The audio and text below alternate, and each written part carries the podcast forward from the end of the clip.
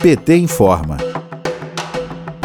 Papa Francisco pede para que líderes mundiais distribuam a vacina contra a Covid-19 para todas as populações, em especial para os países pobres. Durante a mensagem de Páscoa no Vaticano, Francisco pediu também que governadores deem um auxílio que possa sustentar de forma decente as famílias e condenou conflitos armados no planeta. Em entrevista recente à mídia internacional, o ex-presidente Lula pediu às principais lideranças mundiais para que reúnam os G20, grupo das maiores economias do mundo, em busca de uma política comum de combate. De acordo com o diretor do Instituto Butantan, Dimas Covas, o quadro da cobertura vacinal brasileira não deve ser alterado a curto prazo e afetará o ritmo de imunizações e o controle da pandemia. Para Covas, o Ministério está tendo dificuldade de arrumar vacinas, pois a demanda mundial está muito grande. Além disso, Butantan depende de insumos fabricados pela China para produzir a Coronavac. O diretor destacou também que defende medidas nacionais de combate à pandemia e à alta transmissão do vírus. Para Fátima Bezerra, governadora do Rio Grande do Norte pelo PT, a vacina é o caminho seguro. A vacina, é,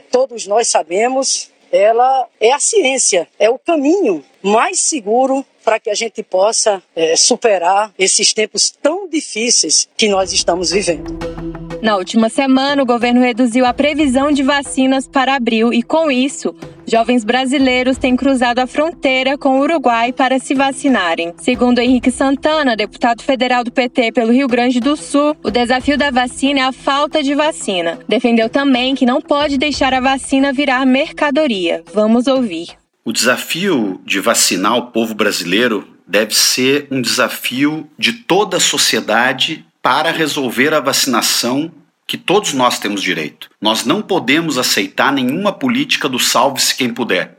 A ideia é de transformar a vacina numa mercadoria. O Brasil deve, em primeiríssimo lugar, unir esforços onde toda a sociedade brasileira trabalhe, como acabou de nos dizer o Papa, para que a vacina seja um bem universal, para que nós consigamos ampliar o número de vacinas compradas e que estas vacinas sejam aplicadas prioritariamente para aqueles que têm maior risco de morrer caso peguem a Covid ou aqueles que estão com maior risco de contaminação.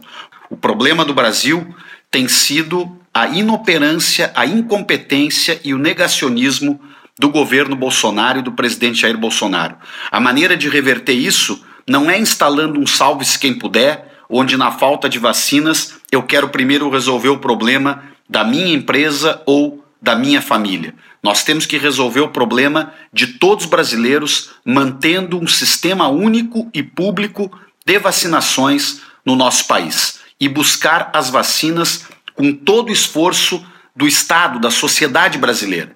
O que falta neste momento são vacinas, não capacidade de vacinação. De Brasília, Terra Thaís Costa para a Rádio PT.